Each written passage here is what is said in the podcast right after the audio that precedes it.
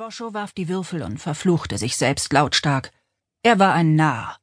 Natürlich war es das dreifache Katzenauge, und jetzt blieben ihm nur noch hundert ikaranische Scheffel, oder in rejanischem Geld gesprochen um die zehn Bullen. Kascha stand auf der anderen Seite des Spieltischs. Nach einem recht ausdauernden Streit mit ihrem Bruder hatte sie sich in ein ikaranisches Kleid gehüllt, das nach der neuesten Mode geschnitten war. Ein seidig grünes Futteral mit einem Schlitz bis zum Oberschenkel, es hatte Woscho überrascht zu sehen, dass seine Schwester tatsächlich Beine hatte, nebst gewagten Absätzen, auf denen sie recht wackelig stand und zerbrechlicher aussah, als man beim Blick auf ihren festen Körper vermutet hätte. Die gepufften Ärmel verhüllten die Tatsache, dass sie keine verweichlichte Adlige war und dass ihre Handgelenke und Unterarme mit Muskeln unterlegt und von alten Narben überzogen waren. Kaschas Haare waren mit Sorgfalt frisiert, wenn auch unter viel Gefluche, um die Narbe unter ihrem Auge zu verstecken. Kein Schwert, was sie am meisten nervte. Sie hatte im Schatten hinter den gierig starrenden Männern und Frauen geschmollt, die gerade gewonnen hatten, weil sie auf Woschos Niederlage gewettet hatten. Doch jetzt hob Kascha eine Braue und grinste. Die Würfel waren natürlich gezinkt. Nicht, dass Woscho sie eigenhändig manipuliert hätte. Oh nein. Solches Benehmen wäre eines Meisters der Duellgilde unwürdig gewesen obwohl Woscho nun schon lange kein Mitglied der Gilde mehr war und dieses Detail daher gern vergaß. Aber es machte einfach keinen Spaß, den Leuten durch Betrug ihr hart verdientes, oder wie es in dieser Lasterhöhle der Fall war, hart ererbtes Geld abzuknöpfen. Darum hatte er die Würfel nicht gezinkt, doch jemand anderes hatte es getan. Zumindest hatten sie es hier drin schön trocken. Ein wesentlicher Vorteil zur Wegelagerei, bei der es meist kalt und nass war. Sie mussten irgendetwas tun, um an Geld zu kommen. Ihre Reserven waren gefährlich niedrig. Außerdem hatte er einen Plan.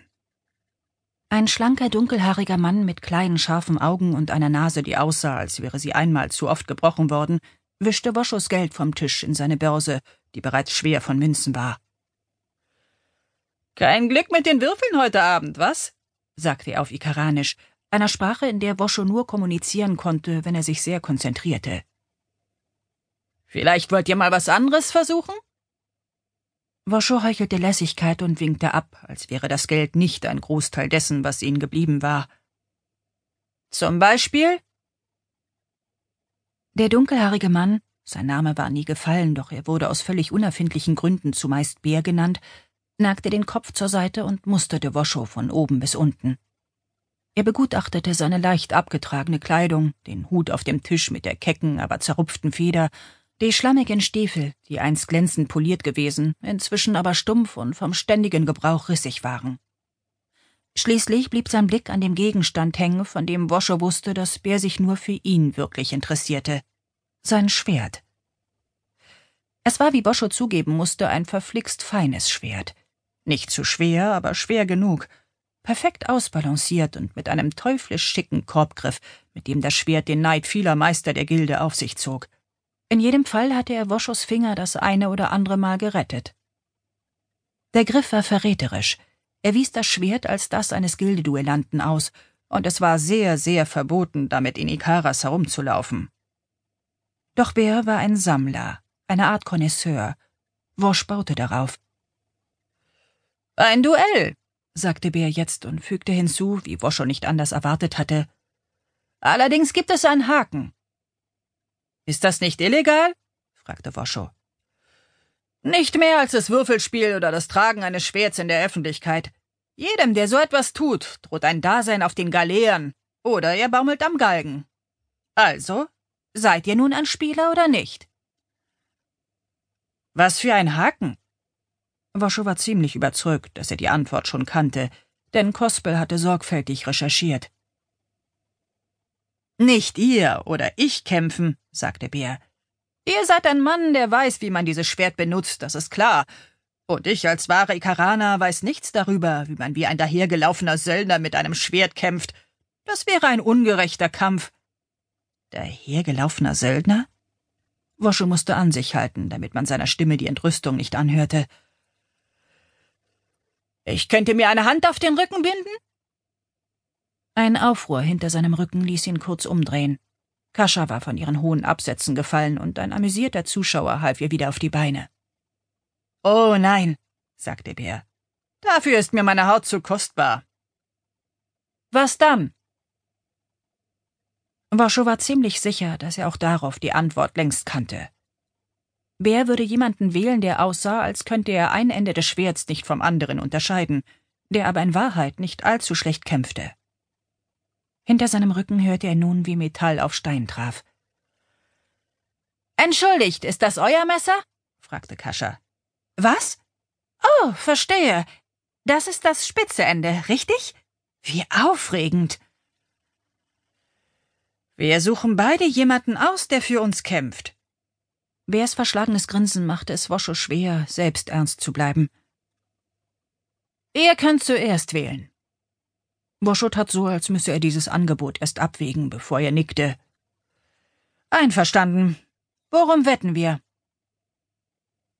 Bär hob die Börse mit beiden Händen. Sie enthielt genug Geld, um Woscho und Kasche einen Monat lang mit Essen und einem Dach über den Kopf zu versorgen. Vielleicht reichte es sogar, um sich um ein paar andere Dinge zu kümmern. Das hier gegen. Nun, was besitzt ihr denn noch?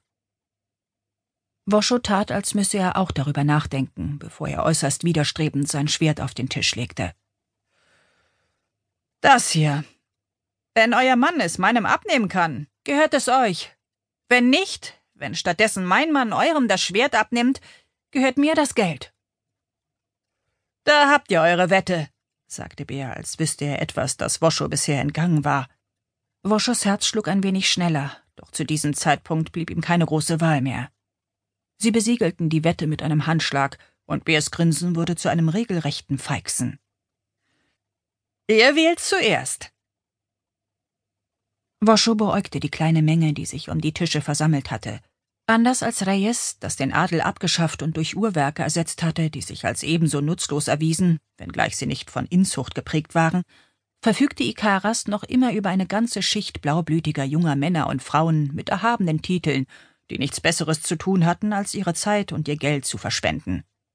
Sich zu duellieren war zumindest eine Zeit lang populär gewesen, bis zu viele von ihnen mit einem ernsten Loch im Körper endeten oder Schlimmeres erlitten und der ikaranische König Duelle ebenso wie das Glücksspiel, das die Duelle nur weiter befeuerte, für illegal erklärte. Das hatte Veranstaltungen wie diese allerdings nicht unterbunden, sondern sie lediglich aus den großartigen Palästen in schäbige kleine Hinterzimmer verlegt, wo der Glanz der Adligen in scharfem Gegensatz zu dem Rauch stand, der aus den ranzigen Bars davor herüberkroch. Dieser Ort bildete da keine Ausnahme, nach allem, was Woscho mitbekommen hatte, seit sie ein paar Wochen zuvor hier eingetroffen waren.